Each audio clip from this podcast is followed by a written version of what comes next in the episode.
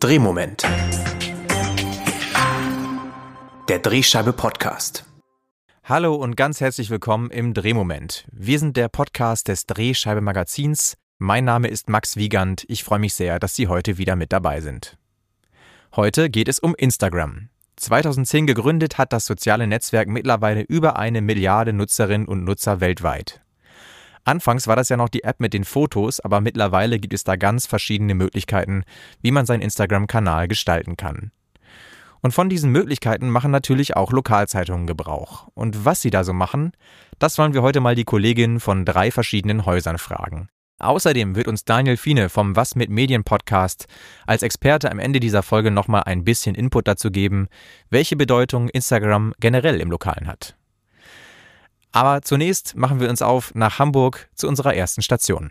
Bei mir zu Gast ist nämlich jetzt Laura Lagershausen. Sie ist Online-Redakteurin beim Hamburger Abendblatt und betreut den Instagram-Kanal der Zeitung. Hallo Laura, ganz herzlich willkommen. Hallo Max, danke für die Einladung. Ja, Laura, jetzt hätte ich dich eigentlich auch als äh, Anchorwoman des Abendblatts vorstellen können. genau, genau die Rolle füllst du ja auf eurem Instagram-Kanal aus. Du trägst nämlich viele der Newsbeiträge in den Stories direkt in die Kamera vor.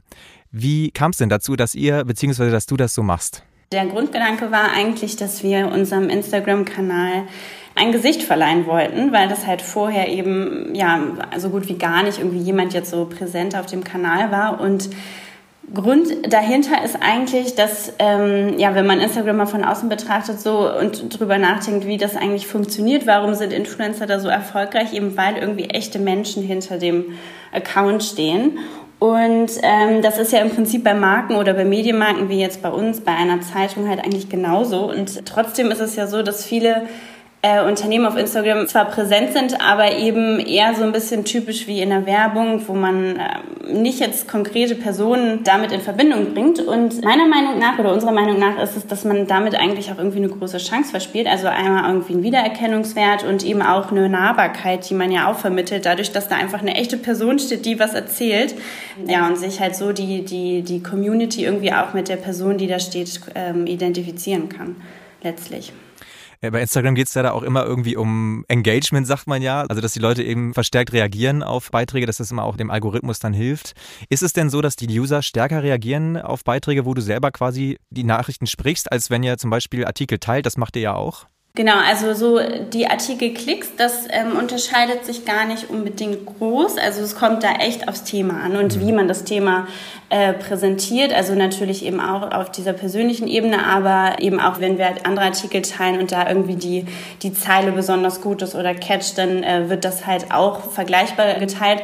Aber was man merkt, ist, dass auch so Reaktionen eben natürlich häufiger kommen, wenn da jemand steht. Also jemand, der irgendwie konkret auf die Story reagiert mit, ne, typisch bei Instagram kann man ja auch äh, so relativ ohne Nachricht reagieren mit irgendwie Emojis oder ähm, eben auch mit einer Nachricht und das merkt man schon, also dass da, dass die Barriere sozusagen äh, da deutlich geringer ist. Jetzt äh, bietet Instagram ja auch noch ganz andere Möglichkeiten an, an Formaten, zum Beispiel IGTV bzw. Instagram TV für längere Videos oder auch Reels für kurze Beiträge, wo das eher so mit Effekten untermalt wird, wo das relativ kurzweilige Clips sind. Das nutzt ihr ja auch. Was macht ihr denn da in dem Bereich? Also bei IGTVs teilen wir aktuell vorrangig äh, Videos, die wir eben auch zum Beispiel auf unserer Seite, also auf armblatt.de, teilen. Also hochwertig produzierte Videos aus unserem Videoteam von bis thematisch, die halt eben auch ein bisschen länger sind. Ne? Und die teilen wir da vorrangig. Aktuell sind das zum Beispiel, haben wir eine ähm, so eine Multimedia-Kooperation mit den Hamburg Sea Devils. Das ist ein äh, Hamburger Football-Team. Und äh, da, das läuft ganz gut, da teilen wir ähm, immer so kurze Spielerporträts oder Speed-Interviews und das läuft hauptrangig über IGTV und wird da eben dann auch ganz gerne immer auf den Profilen jetzt zum Beispiel von den ganzen Footballern geteilt oder von dem Team oder so. Und bei Reels ist es so, dass wir uns da gerade äh, noch sehr, also sehr viel austesten, aber wir zum Beispiel eben auch so typische Instagram-Reel-Trends Trends aufgreifen. Also es ist ja so ganz typisch, dass es irgendwie dann eine, so eine Trendmusik gibt, die man ständig sieht, wenn man jetzt sich durch Reels mal durchklickt. Und ähm, wir haben das jetzt schon ein paar Mal so gemacht, dass wir das eben aufgegriffen haben, aber nicht jetzt wie alle anderen zum Beispiel jetzt äh, bei einer bestimmten Musik eben immer irgendwie Outfitwechsel präsentieren, sondern das eben auf unsere äh, Inhalte anwenden und zum Beispiel eben so eine, so eine typische Musik dann einfach ähm, mit äh, dem Inhalt ja hinterlegen, wie zum Beispiel die Verkehrsregeln oder die Regeln allgemein auf der Hamburger Alster sind. So. Und äh, das dann trotzdem eben zu dieser Musik und das kommt auf jeden Fall sehr gut an. Also das scheint irgendwie einen Nerv zu treffen. So. Jetzt äh, ist es ja so, dass man immer sagt, bei Instagram, da sind die Jungen. Ich, ich glaube, die größte Gruppe ist tatsächlich nicht mehr, sind nicht mehr die ganz Jungen hierzulande, sondern eher so die 25- bis 34-Jährigen. Aber trotzdem ist das ja auch noch eine Gruppe, die wir jetzt als Lokalzeitungen ja, wo wir immer ein bisschen Probleme haben, die vielleicht anzusprechen. Ähm, hast du denn das Gefühl oder habt ihr das Gefühl, dass ihr durch Instagram wirklich auch diese jüngere Zielgruppe erreicht? Also ich würde sagen, auf jeden Fall.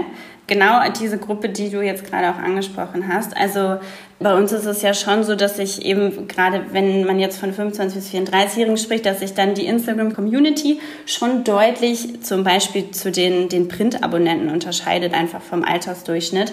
Und ähm, viele, also was man auch merkt, ist, dass, dass viele Follower, die wir gewinnen oder die irgendwie aufs Armblatt stoßen bei Instagram, halt auch andere Produkte gar nicht unbedingt kennen. Also zum Beispiel die, die, unsere Newsletter haben wir auch relativ viele oder auch unsere ganze Podcast-Range.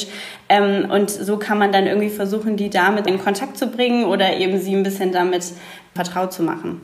Macht sich das konkret bemerkbar irgendwie durch, durch Klicks auf Artikel oder vielleicht sogar Abos? Könnt ihr das irgendwie nachverfolgen? Können wir. Also das machen wir auch ähm, seit einer gewissen Zeit jetzt sehr deutlich. Und ähm, also man kann schon merken, dass es, dass es mehr Klicks gibt und es werden auch Abos über Instagram abgeschlossen tatsächlich. Aber es ist nicht so, dass es explosionsartig äh, passiert. So, also das, das liegt natürlich auch grundsätzlich an der App, dass naja, die User irgendwie auch darauf getrimmt sind, natürlich in der App zu bleiben, alles da so ein bisschen mundgerecht präsentiert zu bekommen und eben die Inhalte oder zum Beispiel auch jetzt Shopping allein wird ja ähm, auch immer mehr bei Instagram direkt in der App ähm, integriert. Also wir merken schon, dass auch äh, die, die User, wenn sie dann ein Thema interessiert, auch weiterklicken.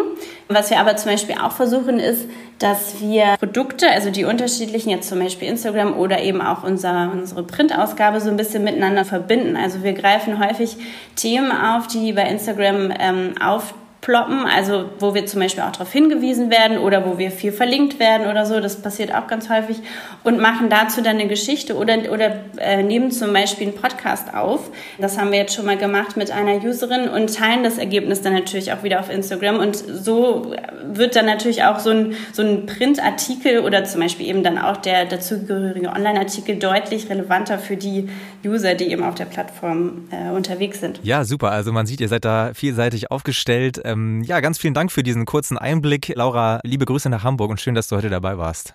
Danke dir, sehr gerne. Einen anderen Ansatz verfolgt die Siegener Zeitung. Dort setzt man nämlich im Feed vor allem auf Text-Bild-Kombinationen.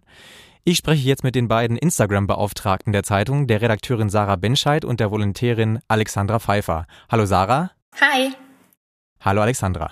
Hi. Ja, diese Kombination von Text und Bild im Feed, das macht ihr sehr konsequent. Das sieht dann teilweise so aus, dass ihr zum Beispiel noch ein Zitat zu einer abgebildeten Person einfügt. Was genau steckt denn eigentlich hinter diesem Ansatz?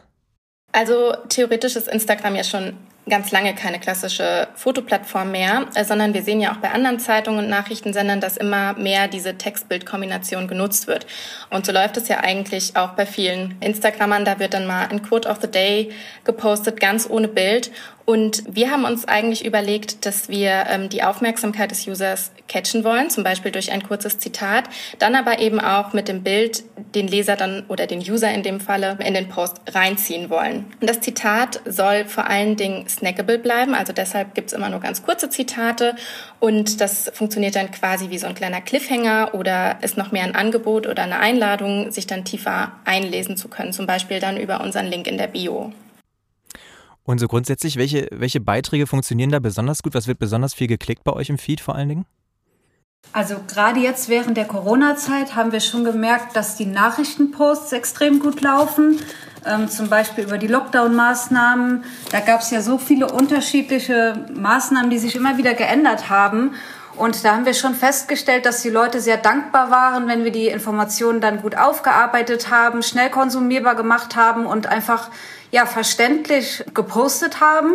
Das haben uns auch sehr viele geschrieben und jeden Tag posten wir zum Beispiel auch ein kleines Corona-Update wo man dann immer sieht, äh, wie die aktuelle Tagesinzidenz ist, ähm, wie viele Infizierte es gibt und so weiter.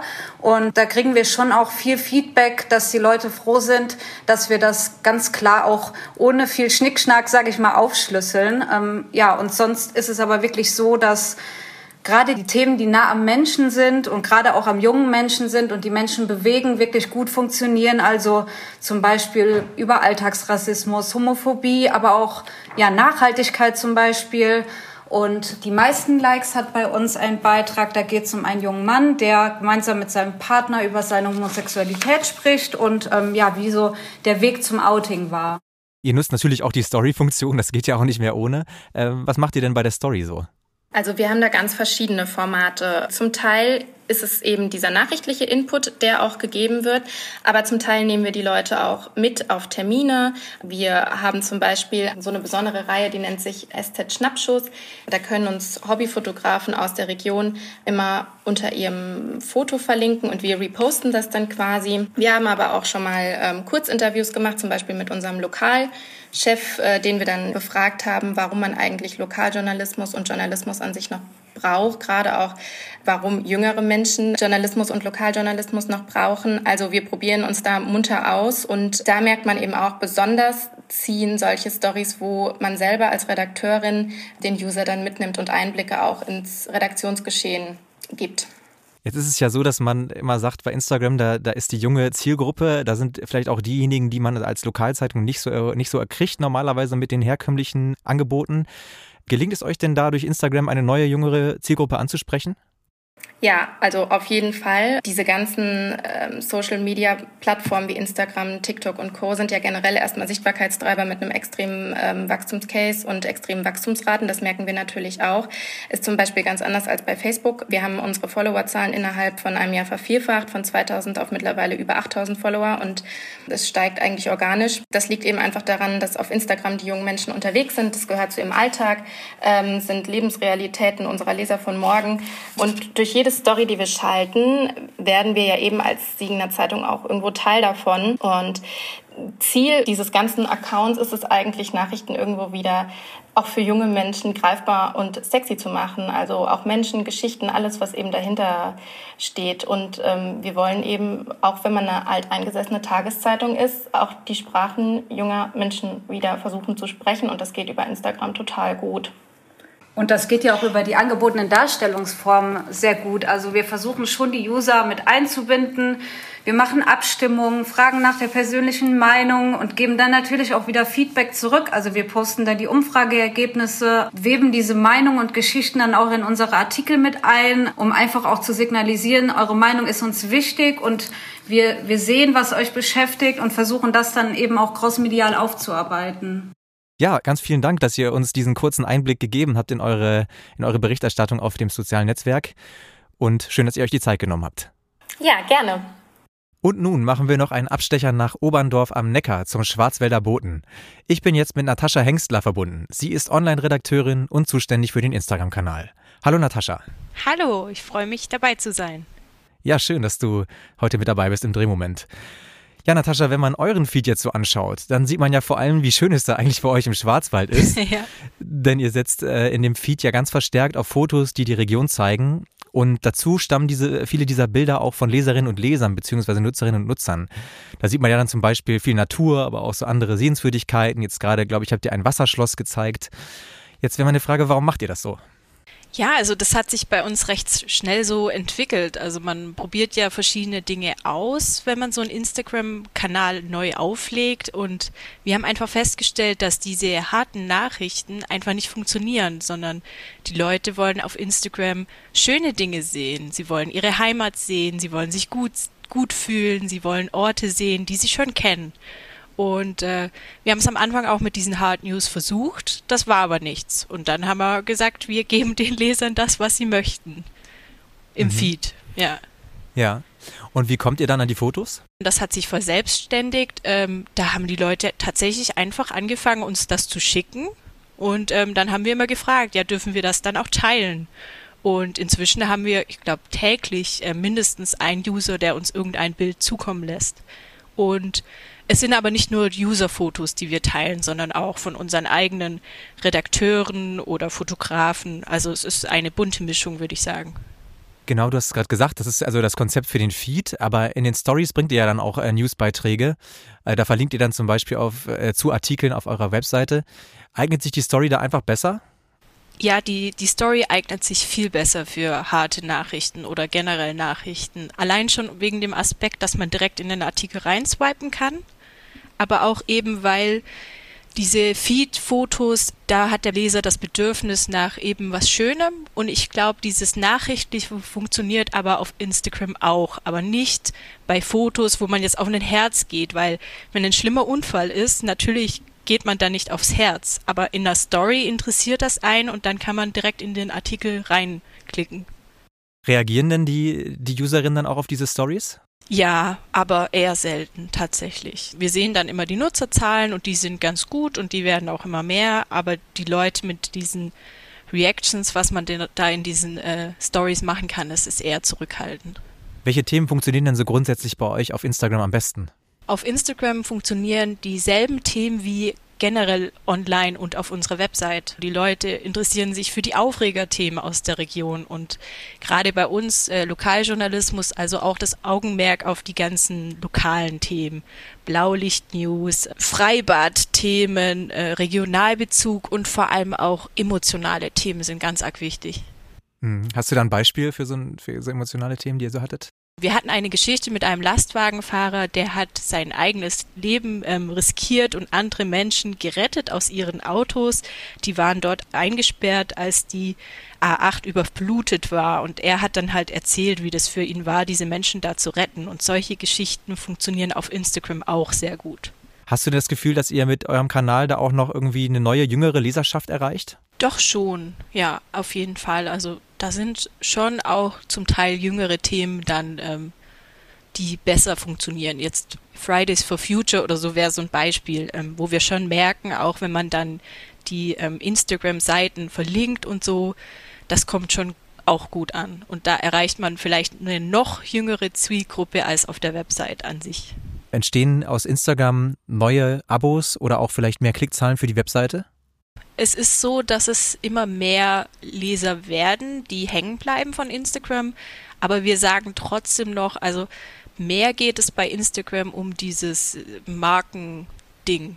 Also, dass wir als Schwarzwälder Boote präsent sind und die Leute uns kennen. Aber die Klickzahlen, die wir darüber generieren, die steigen auch. Zwar langsam, aber sie steigen. Ja, super. Dann äh, vielen, vielen Dank für, für diesen Einblick in eure, in eure Arbeit auf Instagram. Ähm, schön, dass du heute dabei warst, Natascha. Ja, vielen Dank fürs Gespräch. So, da haben wir doch ganz verschiedene Modelle gehört, die da in den Lokalredaktionen angewandt werden. Jetzt wollen wir zum Abschluss nochmal unseren Experten Daniel Fiene zu Wort kommen lassen. Er betreibt den Podcast Was mit Medien und ist seit kurzem auch als Autor der Rubrik Fiene checkt für die Drehscheibe tätig. Da ähm, zeigt er uns regelmäßig Innovationschecks und guckt so ein bisschen, was in der Medienwelt so alles Neues passiert. Und jetzt wird er uns ein bisschen was darüber erzählen, welche Bedeutung Instagram eigentlich generell im Lokalen hat. Viel Spaß. Instagram gehört mittlerweile zum Social Media Pflichtprogramm. Auch wenn in absoluten Zahlen noch mehr Menschen aktiv Facebook nutzen, ist die tägliche Nutzung bei Instagram inzwischen höher. Die meisten Medienmarken haben ihren Weg mittlerweile gefunden, wie sie Instagram bespielen. Lokalredaktionen haben im Gegensatz zu anderen Medienmarken einen unfairen Vorteil, Lokales ist auf Instagram stark gefragt. Die Nutzer zeigen gern ihre Heimatliebe und konsumieren auch gerne Inhalte aus ihrer Heimat. Trotzdem sind die Followerzahlen einer Lokalredaktion oft nicht so stark wie die von lokalen Influencern. Warum? Viele Medien verstehen Instagram als eine Art Facebook mit mehr Bildern, doch nur das Posten von Inhalten reicht nicht mehr. Instagram tickt ganz anders. Communityarbeit muss den gleichen Stellenwert haben. Das gilt sogar inzwischen für viele Netzwerke, erklärt Digitalstrategin und Ex-Wirtschaftswoche Online-Chefredakteurin Franziska Blum. Letztendlich müssen viele Redaktionen wirklich den Switch zu aktiver Community-Arbeit machen. Ne? Ähm, gerade ähm, dass ähm, Interaktion und, ähm, und Community-Building äh, stattfindet, ähm, Kommentare, ähm, also Interaktion letztendlich. Ne? da, wenn ich mal so gucke, was ich so für Redaktionen sehe, ist es halt was, was was viele halt noch nicht so aktiv machen. Die nächste Herausforderung. Medien bewerben gerne ihre Inhalte auf anderen Kanälen wie der eigenen Webseite. Auf Facebook ist es erfolgreich, aber auf Instagram ist es gar nicht gefragt, sagt Claire Devlin, die mit dem WDR Instagram-Kanal Mädelsabende Pionierarbeit für journalistische Formate auf der Plattform geleistet hat. Also ich halte es für falsch, Instagram als Teasing-Plattform zu nutzen. Das funktioniert für mich überhaupt nicht. Wenn dann natürlich ein Medienhaus sagt, ich möchte das rein als Teasing-Plattform nutzen, um da ähm, zu sagen, hey, geht mal in die Mediathek oder hört euch mal unseren Podcast an oder macht mal das und das, dann glaube ich, funktioniert das eben einfach nicht langfristig. Ich glaube, dass Medienhäuser Instagram so nutzen können, indem sie das wirklich als unique, also für unique Content nutzen, ähm, dass sie wirklich rein für Instagram selbst Inhalte erstellen, die aber eben nicht ein Abfallprodukt sind von was, was dann auf deren ähm, ja Servern oder auf deren Ausspielwegen, in deren Mediathek und so weiter stattfindet. Mittlerweile berät Devlin auch Unternehmen, die auf Instagram Erfolg haben wollen. Die ersten Schritte können sich auch Lokalredaktionen für ihren Instagram-Kanal abgucken. Also es gibt so ein paar Basics, die fragen wir immer ab. Ähm, was ist euer Ziel? Wer ist eure Zielgruppe? Was ist euer USP, also euer Unique Selling Point?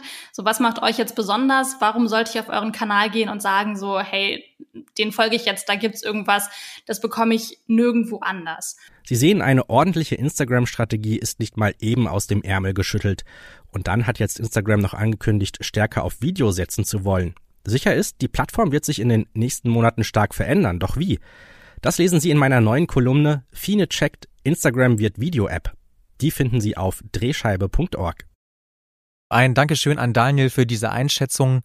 Damit sind wir auch am Ende dieser Folge angekommen. In den Show Notes verlinke ich natürlich zur Rubrik Fine checkt, aber auch zu den Instagram-Profilen, die wir hier besprochen haben mit den Kolleginnen aus den Redaktionen.